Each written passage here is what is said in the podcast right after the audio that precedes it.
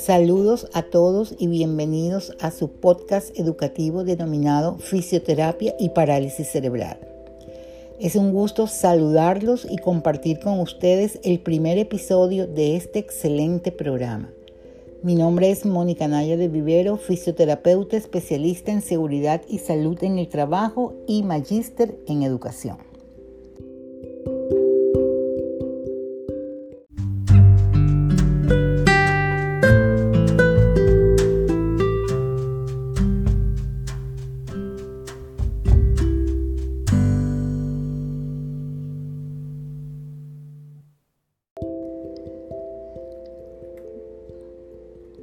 Teniendo en cuenta mi ocupación como profesora de planta de la Universidad Simón Bolívar, específicamente en el programa de fisioterapia, tengo a mi cargo la asignatura Modalidades Cinéticas 3 en sexto semestre, la cual se relaciona con los métodos de intervención en el dominio neuromuscular. Dentro del contenido del programa analítico, uno de los temas a tratar es la parálisis cerebral infantil y el abordaje desde fisioterapia.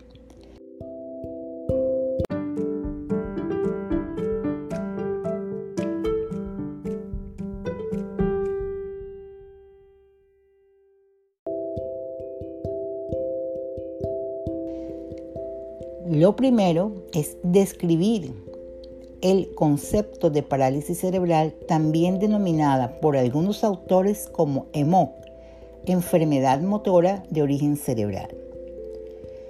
La parálisis cerebral o PC, como se nombrará de ahora en adelante, se puede definir como un conjunto o grupo de desórdenes no progresivos pero permanentes del desarrollo del movimiento y de la postura, que provocan limitaciones en la actividad atribuidas a lesiones que ocurren en el desarrollo fetal o en un cerebro en desarrollo. Es la definición más actual y la emitió el doctor Peter Rosenbaum en el 2006. Esta lesión puede ocurrir antes, durante o poco tiempo después del nacimiento. Es irreversible, no progresiva y a menudo se acompaña de problemas asociados de visión, audición, lenguaje, alimentación, retardo mental y o convulsiones.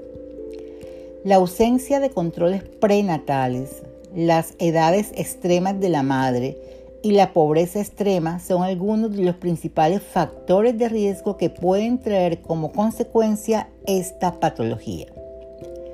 Hay que enfatizar que se habla de PC desde el periodo prenatal hasta los dos años después del nacimiento.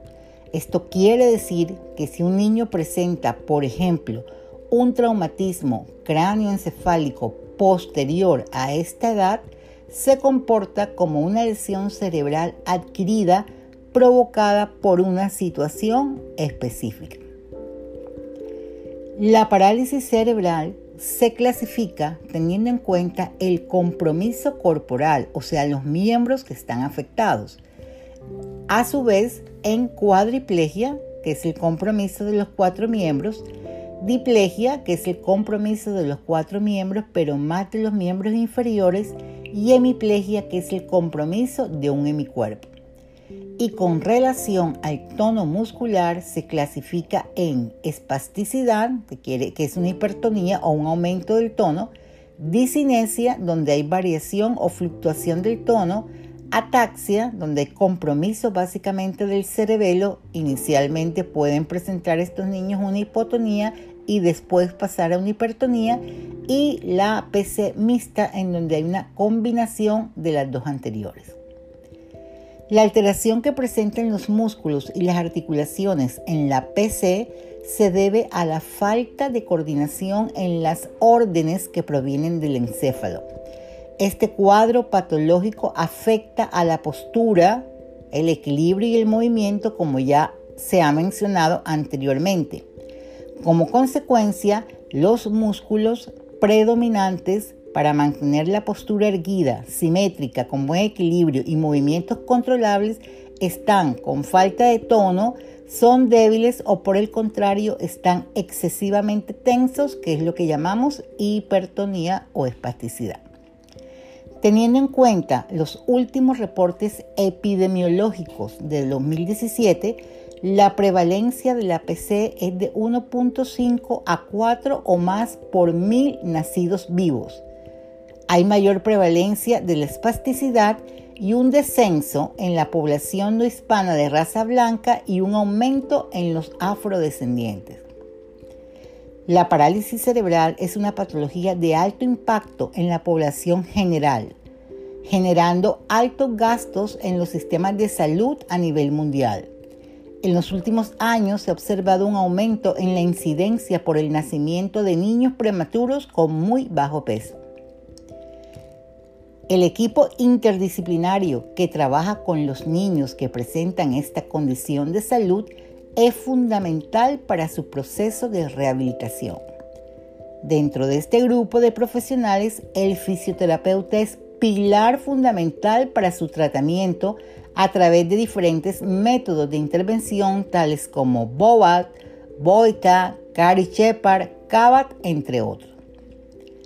El tratamiento de neurodesarrollo bajo el concepto BOAT es uno de los más utilizados para inhibir la actividad postural refleja anormal y facilitar los movimientos automáticos normales, siguiendo la secuencia natural del desarrollo, facilitando los movimientos funcionales para ayudar en las actividades de la vida diaria.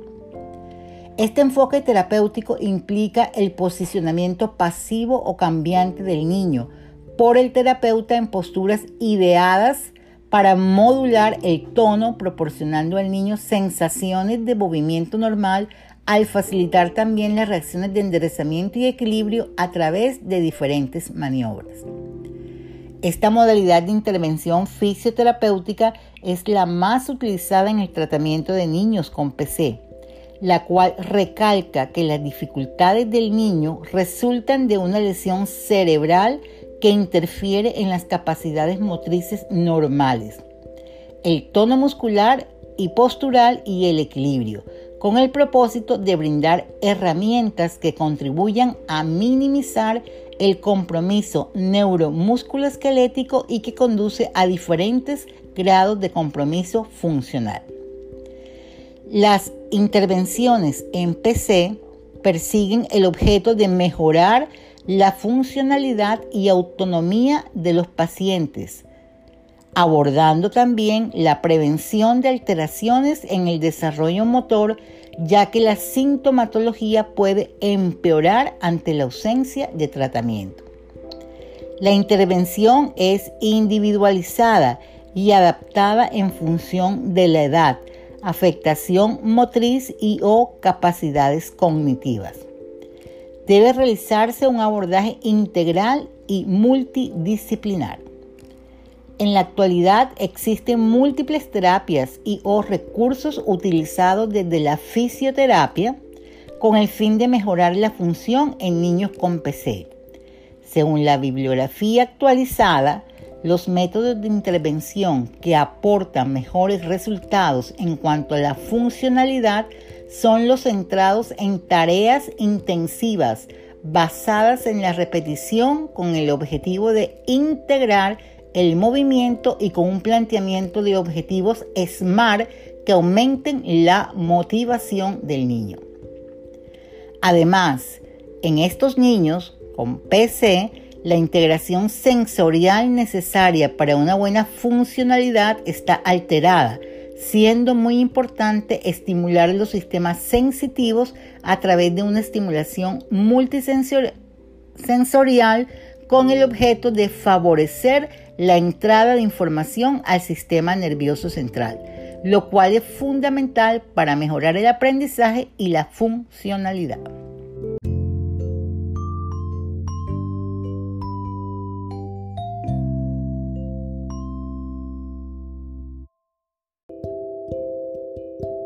En este momento se da por finalizado este primer episodio, no sin antes recordar que la fisioterapia en parálisis cerebral comienza desde el diagnóstico de las alteraciones en la realización de actividades y desarrollo de habilidades relacionadas con el neurodesarrollo, para orientar su acción a disminuir lo más que se pueda las consecuencias que puedan alterar el desarrollo del movimiento corporal humano con todas sus cualidades, sin olvidar los problemas asociados, perceptuales, sensoriales, cognitivos y emocionales que incrementan la independencia y la funcionalidad general, con el fin de alcanzar la mayor adaptación a los espacios en los que se desenvuelven estos niños y asumir sus diferentes roles, donde el principal rol sería ser niño o niña funcional y poder interactuar con sus iguales.